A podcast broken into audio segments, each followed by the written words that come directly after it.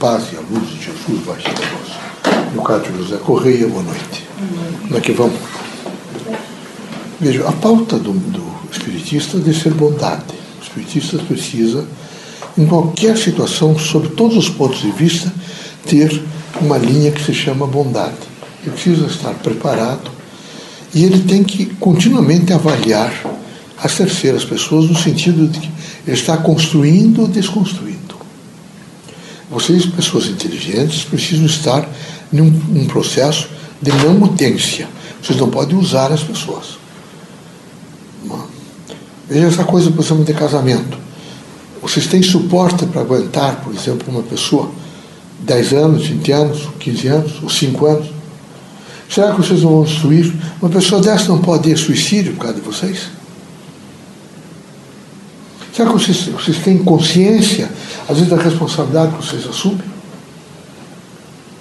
É, vejam, cada um de vocês tem um processo missionário.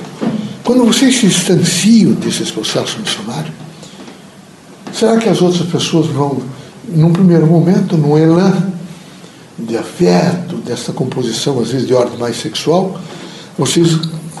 E depois? Como é que fica a situação?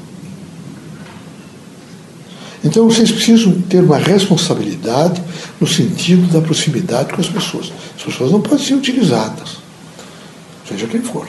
As pessoas não podem ser no sentido de uma promessa. Não. A gente precisa ter uma concretude de vida para saber o que, que a gente quer, quais são as propostas. E, na medida do possível, vocês devem agenciar as criaturas para verificar por quanto tempo vocês realmente têm possibilidade de conviver com a pessoa. Além disso, vocês devem ter um, uma plataforma chamada Bondade de Vida. Todos os dias, vocês devem fazer, primar por ser o bem. O bem na, na linguagem, o bem no pensamento, o bem na esperança, o bem na fraternidade. Isso não quer dizer que vocês vão cooptar com coisas erradas, ou que vocês vão, nesse momento, não é, aplaudir aquilo que realmente traz desconforto a uma pessoa, duas, ou a humanidade. Não mas que vocês tenham sempre um espírito crítico, eh, de dimensão também crítica, evolutiva, de ser consciente referente às, pessoas. As pessoas são todas diferentes e elas apresentam variabilidade intensa e profunda numa extensão, evidentemente, de vida. Vocês eh, acreditem muito na prece.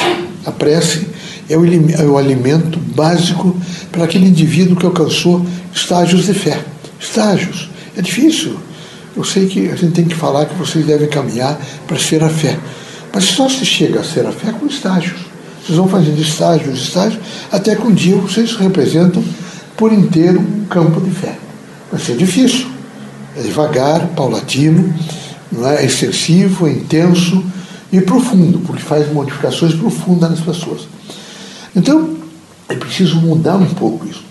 Eu acredito que se muda muito com cada um de vocês vejo que são pessoas boas. A igreja tem muita gente boa. Nossas igrejas evangélicas também tem. Todo mundo começar a fazer prece e imaginar que vai mudar o pensamento, que vai vir coisa melhor, que vai se reestruturar para um momento novo. Eu acredito que isso vai acontecer. Mas é preciso acreditar. É preciso ser a força do bem. Em todos os sentidos da vida. Quer dizer, a expressão do bem de manhã, no almoço, de tarde, de noite.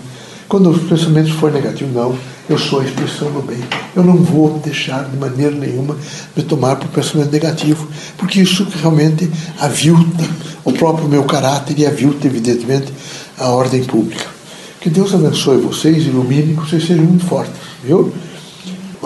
Então, prece. Eu tenho que recomendar a vocês um processo consciente de prece. Deus está conosco, nós vamos vencer todos esses pormenores. Não é Jesus, que é um grande irmão nosso, mas é um mensageiro que ilumina a terra, que nos dê realmente discernimento para que possamos fazer o melhor. Isso é muito importante. Para vocês.